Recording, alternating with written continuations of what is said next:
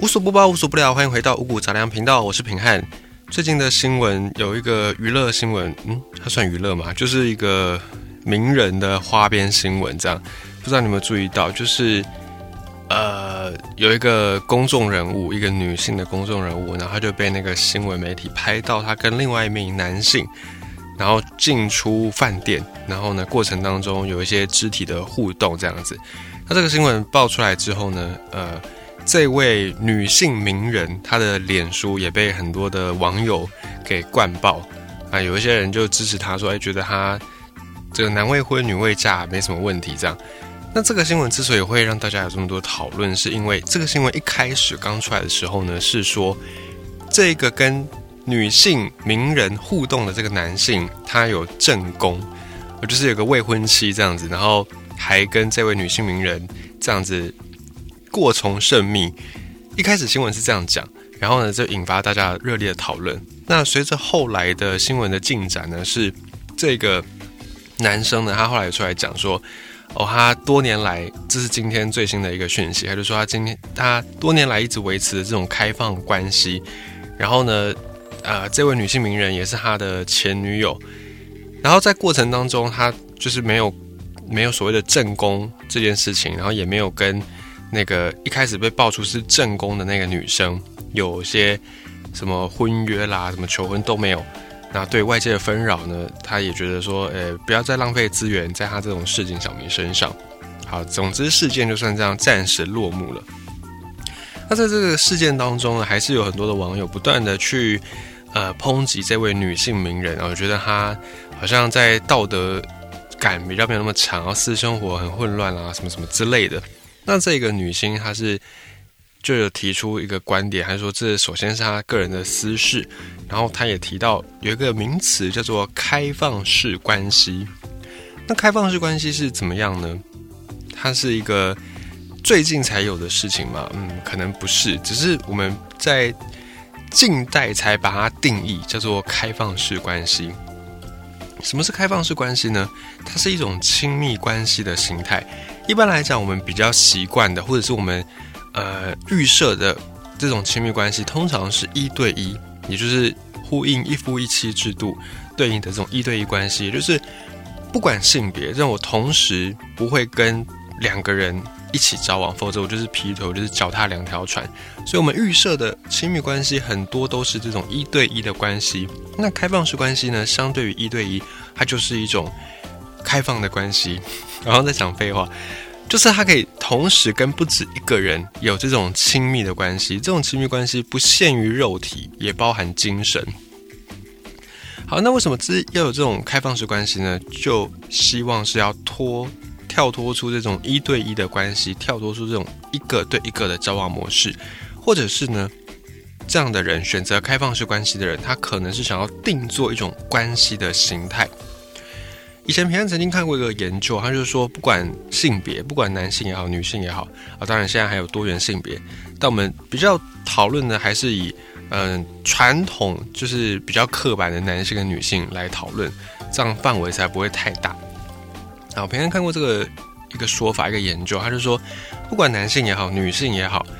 在交友关系上最好都是可以保持多元的，因为很多人在。有了伴侣之后，有了交往对象之后呢，会不管是自愿或非自愿，通常你的交友圈都会比过去单身的时候限缩不少啊。有的人是出于自愿，而是出于希望伴侣不要有这个怀疑，要出于对对方的尊重，所以自愿的减少交友圈。那有些人是被强迫的，然后就是有些人伴侣比较没有安全感，然后就希望对方呢可以不要再跟这么多朋友有接触。那不管自愿也好，或者是被强迫也好，减少这种交友的人数，其实对一段亲密关系来说，不见得都是好事。可能你会因为对方没有这么多朋友，没有这么多社交，所以减少了出轨或者是外遇的机会，可能是这样没错。但是一个人，你很难找到另外一个人是百分之百完全符合你的理想的。就是你要找到完美的梦中情人这件事情，在现实上是很难达到的。所以这个时候我们该怎么办呢？我们就要从不同的朋友当中去满足我们对于一些精神或者是情感上，或者是人跟人之间交流的需求。哦，比方说，假设平常我自己很不喜欢看电影，我很不喜欢看一些戏剧，我觉得坐在那里，然后就是看着电视荧幕这件事情，对我来说，我觉得有点浪费时间，我宁愿拿去玩游戏或者是看书，我都觉得还至少我有点事做。好，假设假设。我是一个不喜欢看电影的人，不喜欢看这种戏剧的人。那我的伴侣他是一个很喜欢看电影的人。那在这个状况之下，我们就会产生一些冲突。那如果我的伴侣他有其他的朋友哦，他有喜欢看电影的朋友，不管同性异性，那他就可以陪他一起去看电影，可以去解决他在看电影这一方面的一个需要。那这样子对于我跟我伴侣之间的亲密关系来说。会有一个比较好的效果，他就不会因为我不陪他看电影而跟我大吵一架，然后感情出现裂痕，因为还有其他的闺蜜、其他朋友可以陪他去看。所以呢，当时我平常看到这个研究，他就提出一个，我觉得当时对我来说是蛮有趣的一个想法，在任何的亲密关系当中，尽可能的维持多元的人际关系会比较好。那在我们习惯这种一对一的关系之下，你要怎么样维持多元的人际关系，可能就有点困难。所以呢，有些人就想到，那我就干脆来操作开放式关系。呼应到我们刚才讲的，一个人很难找到另外一个你百分之百契合你的理想型哦。可能这个人呢，你们的三观很合得来，你们的价值观很合得来，可是也许在这个外表上你不是这么满意，可能他身高不够，或者是他的这个发型不是你喜欢的，一定都会有一两个或者是更多。的这种缺点，那我们就是大部分的人都是在这种不完美当中找到最完美的、最相对完美的一个类型。那开放式关系的人，他们想的是，既然我没有办法在一个人身上找到所有我需要的特质，那我就把这些特质打散在不同的人身上。那打散在不同人身上，比方说，我可以跟 A 哦一起去吃饭，一起去逛街，然后我跟 B 呢可以聊一些心事，然后我可能。在这个情欲方面，在肉体方面，我可能是找 C，呃，或者是我跟 C 比较契合，类似这样子，这个叫做开放式关系。那这个开放式关系呢，可能对有一些人来说，觉得啊不行，这样子在道德上太混乱了，或者是在这种呃比较传统的观念上是不能够接受这种想法。好，但没关系，那个本来就是每个人的自由，你可以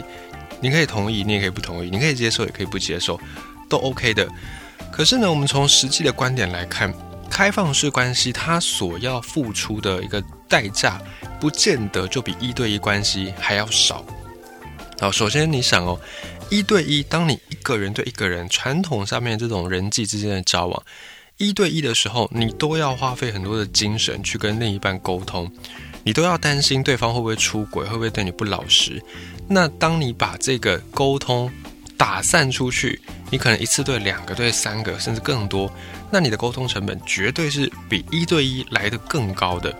而且呢，这些猜忌、这些不信任感、这些吃醋、嫉妒的情绪，并不会因为你把对象打散就没有了。你想，你打散的对象他也是人，有人就有七情六欲，有七情六欲就会有这种贪嗔痴，哦，会有嫉妒啦，会有这种吃醋啦。所以呢，开放式关系。他所要付出的沟通的成本，其实是比一对一关系来的更高的。那开放性关系的好处，我们刚才讲到，就是你可以在不同的人之间找到你不同的需求，然后你可以被满足。那同时呢，有一些这个研究也发现说，开放式关系还有另外一个好处，当你在，比方说，啊，我今天是开放式关系里面的这个成员好了，然后我跟 A 伴侣。假设我们的关系发展的还不错，然后呢，我感觉到幸福感，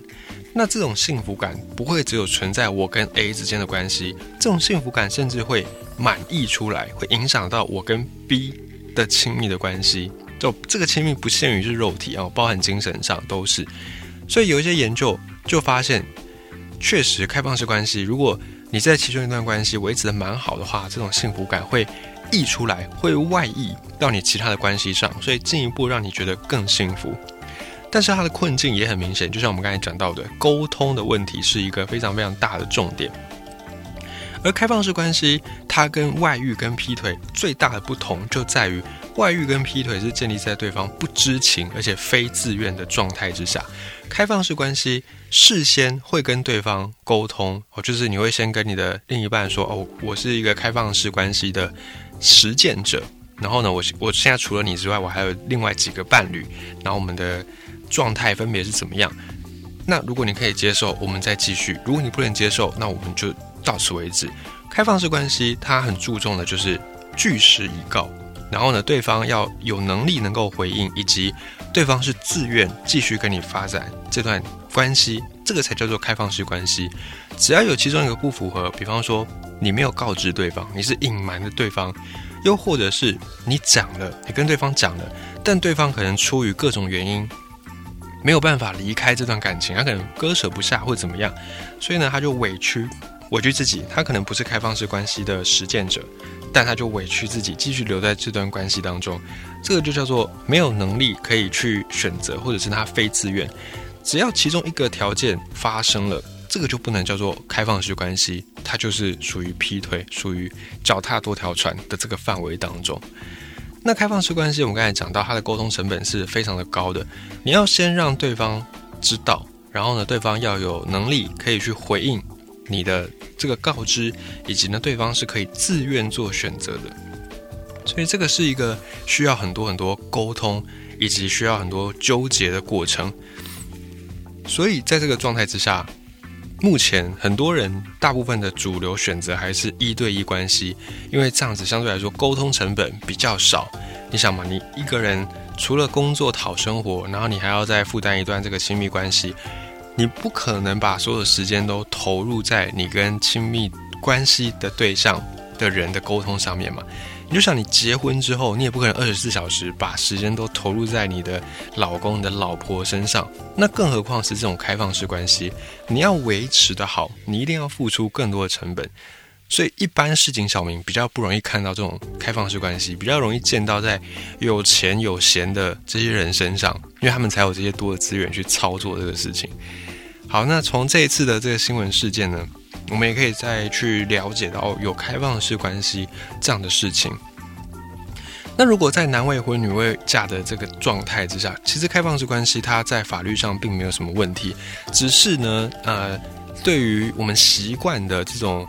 价值观或者是道德来看，你可能会觉得有些不妥。哦，不过这个在法律上只要没有结婚，是并不触犯到任何的法律的问题的。所以你可以去按照自己的需求来去选择。那切记，假设你要选择开放式关系，一定务必要告知对方你的状态，然后你的伴侣的数量啦，或者是你现在跟各自伴侣的一个状状况是怎么样子。然后对方呢，确认他是出于自己的意愿。不是因为被胁迫，不是因为你们的这个经济地位不对等，或者是不是因为各种原因强迫留下来的，在这个状态之下，开放式关系其实没有什么不好嘛，因为人都有七情六欲，人都有各式各样的需求需要被满足。大家不要把这个人呢想的是非常非常的，好像很超脱世俗，很难啊，真的很难。你要你说食色性也嘛，对不对？保暖思淫欲，吃饱之后呢，就是会有这种欲望的一个需求。所以呢，在这个欲望的需求之下，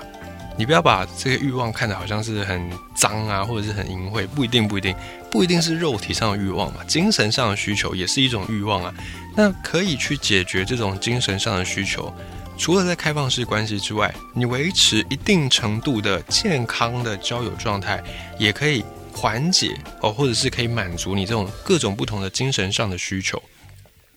所以就看你怎么选择啦。如果你要选择一对一关系，你当然节省很多沟通成本，但相对应的，你就要去承受你的这个伴侣，你一定要先有一个基本认知，你选择这个对象绝对没有办法完全满足你所有的欲望的需求，不管肉体，不管精神上，一定一定是这样子，你要去承受这个结果。好，既然你选择了。就爱你所选，选你所爱。那选择开放式关系的朋友也是一样。既然你选择把你的需求分散给不同的人去帮你满足，那你也要承担就是你的控制欲不能那么强啊，你不能什么都要，然后什么责任都不想负担，这个是没有没有这么好的事情，是不可能的。我最近看到一个韩剧，我那《请回答》系列，《请回答一九九四》里面呢，其中有一个桥段，就是呃，在那个主角群之一，他讲到一个台词，就是说，对于没有选择的那个那个选项，后后悔是一定的，就是人。之所以走到现在，每一个人你现在的状态都是你在这个状态之前无数个选择所造就的。